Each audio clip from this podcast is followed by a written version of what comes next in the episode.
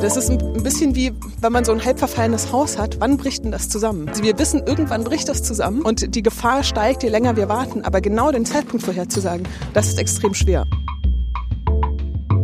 Hi, ich bin Paul und gebe hiermit offen zu, vom sogenannten Klima verstehe ich nichts.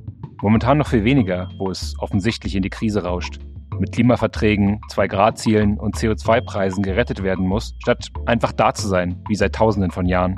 Sieht die Welt bald aus wie eine Wüste, in der wir um die letzten Nahrungs- und Wasserquellen kämpfen müssen? Wie warm wird's? Können wir das Klima retten? Und ganz besonders, wie viel Zeit bleibt uns dafür? Große Fragen passen auch in kleine Pausen. Willkommen zum neuen Fluter Podcast. Hi. Danke für deine Zeit. Ja, sehr gerne. Wie geht's dir? Äh, gut, ich habe Mittagspause. Ja, wovon machst du gerade Pause? Ich brauche in erster Linie Pause von dem Büro am Computer sitzen. Heute treffe ich die Klimaforscherin Jessica Strefler.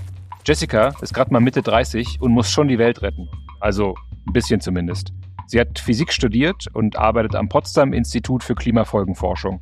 Da jagt Jessica Daten durch einen Supercomputer. Geburtenregister, Kfz-Zulassungen, Waldbestand. So entstehen sogenannte Klimamodelle, Manche zeigen bis ins Jahr 2100, was passiert, wenn wir weiter so viel CO2 raushauen und welche Wege uns aus der Krise helfen könnten.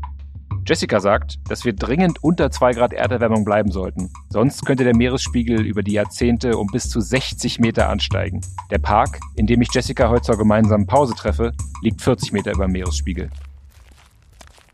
Wenn du eure Projektionen, eure Klimamodelle siehst, kriegst du da manchmal Angst? Ja, ja, das ist auf jeden Fall schon beängstigend. Man tendiert ja auch dazu, so in der täglichen Arbeit sich nicht jeden Morgen erstmal klar zu machen, was das alles genau bedeutet in der Zukunft. Aber jedes Mal, wenn ich mir das mal wieder klar mache, dann würde ich schon sagen, ja, das ist wirklich was, was wir uns glaube ich, einfach gerade nicht so wirklich vorstellen alle. Also vielleicht haben wir das rational begriffen, aber so was das wirklich für uns bedeuten kann, ähm, das ist auf jeden Fall beängstigend, ja. Würdest du sagen, es geht darum, diesen Wandel noch zu stoppen oder geht es allenfalls noch darum, die schlimmsten Auswirkungen, Ausprägungen zu, einzudämmen, zu unterbinden. Äh, das ist kein Widerspruch. Es geht darum, den Klimawandel zu stoppen. Also es geht wirklich darum, die Temperaturerhöhung zu stoppen. Nicht zu verlangsamen, sondern zu stoppen. Die Frage ist, bei welcher Temperatur das gelingt. Und hier geht es wirklich um jedes Zehntel Grad. Also es ist nicht so, dass man sagen kann, wenn wir jetzt mal 1,5 Grad überschritten haben, dann ist eh alles zu spät und dann können wir genauso gut aufhören. So ist es nicht. Also zwei Grad ist besser als zweieinhalb Grad und zweieinhalb Grad sind besser als drei Grad.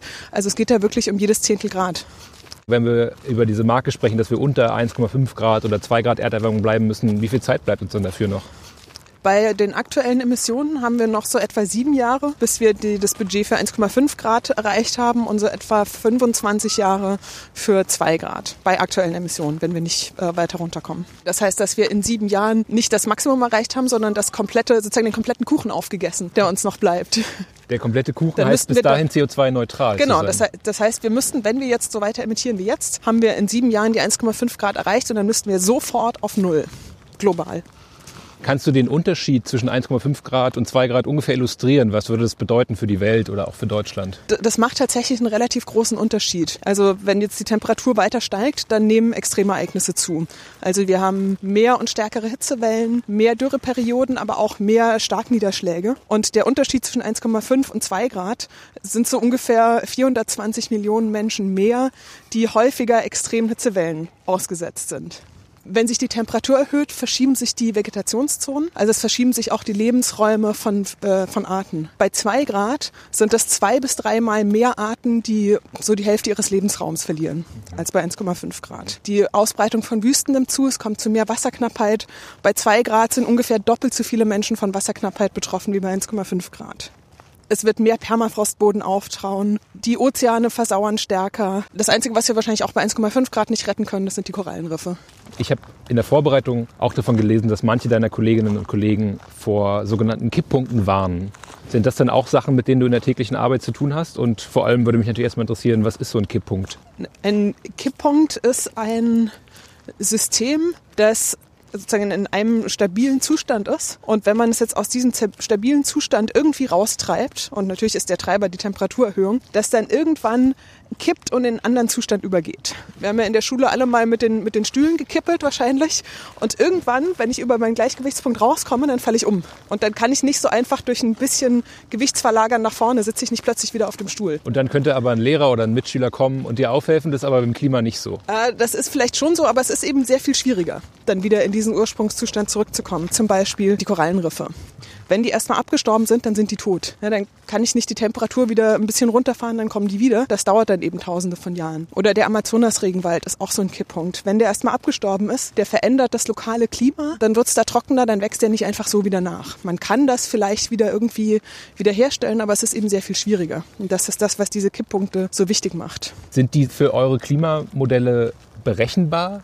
Das ist eben sehr schwer. Das ist ein bisschen wie, wenn man so ein halb verfallenes Haus hat, wann bricht denn das zusammen? Also wir wissen, irgendwann bricht das zusammen und die Gefahr steigt, je länger wir warten. Aber genau den Zeitpunkt vorherzusagen, das ist extrem schwer. Wir wissen nur, dass die irgendwann kippen werden und dass die, die Wahrscheinlichkeit, dass sie kippen, mit zunehmender Temperatur steigt und man kann das so ungefähr eingrenzen. Aber wo genau und wann genau, das ist eben wahnsinnig schwer vorherzusagen. Jetzt sagen die Klimaskeptiker oder die sogenannten Klimaskeptiker, dass sich erdgeschichtlich das Klima ja immer wieder verändert hat, dass es zum Beispiel auch schon viel wärmer war. Ne? Und dass die Klimamodelle, auf die sich euer Institut so versteht und für das es so bekannt ist, sehr ungenau sind und nicht mehr als ein Blick in die Glaskugel. Also, dass sich das Klima erdgeschichtlich gewandelt hat, das ist korrekt. Das Problem bei der Sache ist, es hat sich sehr viel langsamer gewandelt. Also selbst der Übergang von einer Eiszeit in eine Warmzeit, der verhältnismäßig schnell geht, da reden wir über ein Grad in tausend Jahren und nicht über ein Grad in 50 Jahren oder vielleicht auch nur in 20 oder 30, so wie jetzt. Und das ist genau das Problem.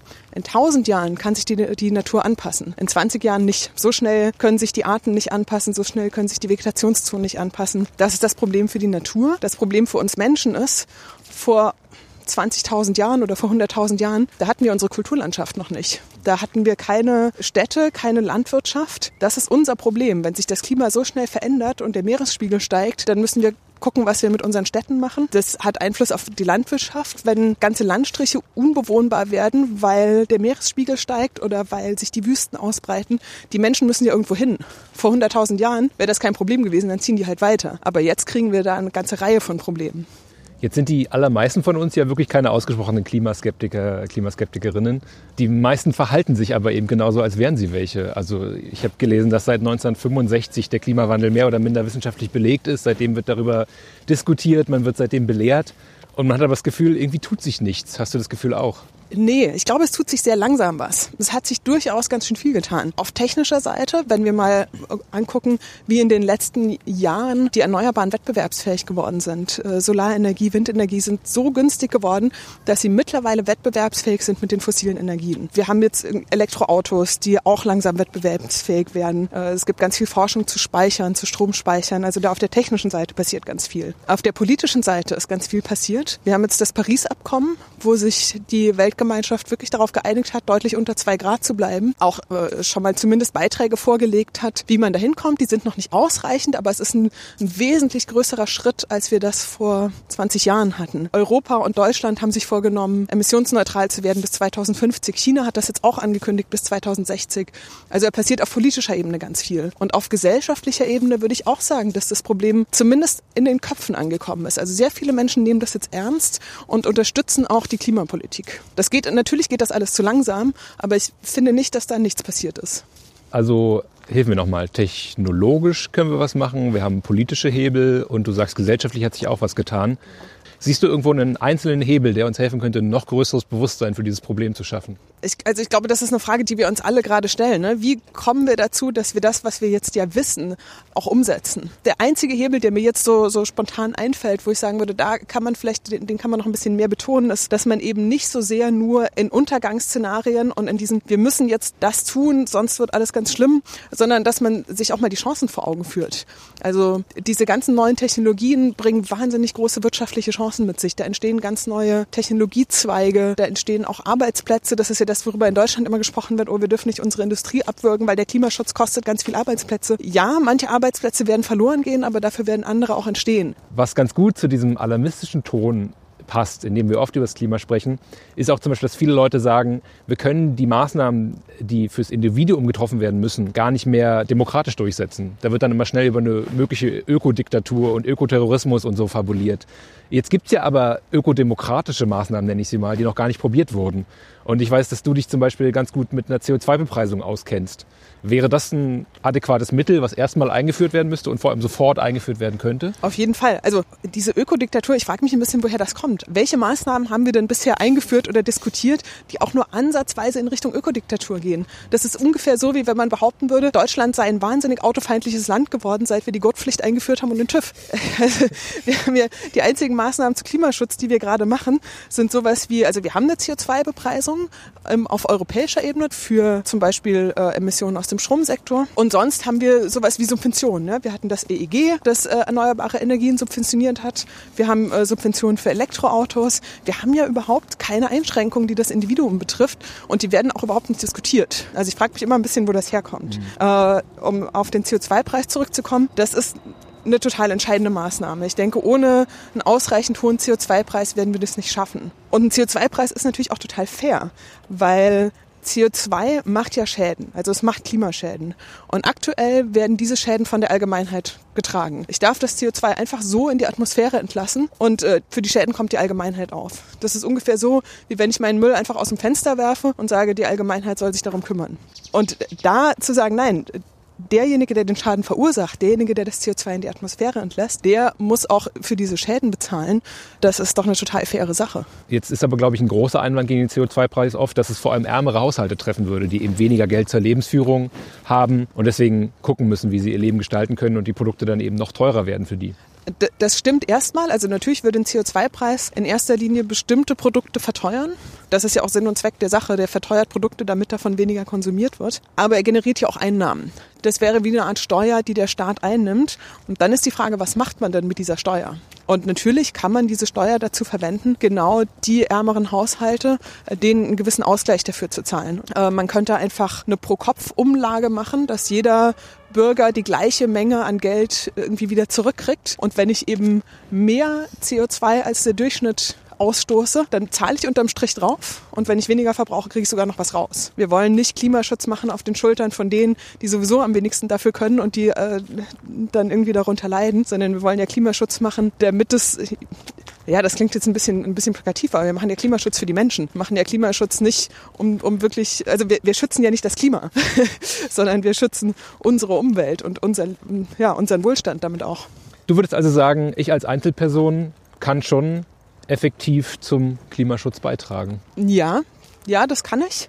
Ich glaube, man sollte sich da keine Illusion hingeben, dass ich als Einzelperson dadurch, dass ich jetzt irgendwie weniger fliege, das Klima retten kann. So, das ist es nicht. Man kann nicht den ganzen Klimaschutz auf meine einzelnen Konsumentscheidungen abwälzen. Da ist wirklich eine ganze Menge was politische Aufgabe ist, wie zum Beispiel die Einführung von einem CO2-Preis. Ich kann nicht durch meine Konsumentscheidungen die CO2-Emissionen in der Stahlindustrie beeinflussen. Da gibt es eine Reihe von Dingen, die politisch entschieden werden müssen. Aber wir sind ja immer noch eine Demokratie. Das heißt, ich als Einzelperson habe natürlich Einfluss darauf, wie da entschieden wird. Das heißt, ich kann wählen, ich kann mich politisch engagieren. Und darüber hinaus gibt es natürlich auch Dinge, die, die der gesellschaftlichen Unterstützung bedürfen. Wenn ich an eine Verkehrswende denke, äh, natürlich kann die Politik Anreize setzen und kann es einfacher machen, aber dann tatsächlich die Entscheidung, nicht zu fliegen, sondern den Zug zu nehmen oder statt dem Auto das Fahrrad, die muss ich selber treffen. Und es gibt eine ganze Reihe von Dingen, die einfach politisch nicht reguliert werden und nicht reguliert werden können und nicht sollten. Also meine eigenen Entscheidungen. Zum Beispiel, esse ich jetzt eher pflanzenbasiert, esse ich regional und saisonal?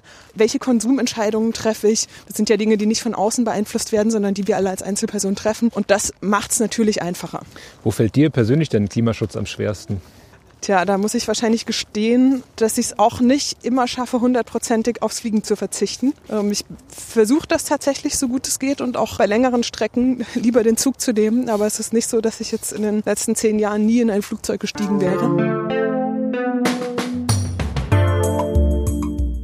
Wer oder was darf denn mal Pause machen von dir aus? Da kriege ich jetzt wahrscheinlich keinen Kreativitätspreis für diese Antwort, aber aktuell kann ich nur sagen, dieses Coronavirus, das könnte echt mal Pause machen. Das war meine Pause mit der Klimaforscherin Jessica Sträfler. Jessica sagt, wir haben noch sieben Jahre, um klimaneutral zu werden. Also jede Tonne CO2, die wir ausstoßen, auch wieder zu kompensieren. Schaffen wir das nicht, steigt die Erdtemperatur um mehr als 1,5 Grad. Das mag erstmal wenig klingen, aber jedes Zehntel Grad hat enorme Auswirkungen.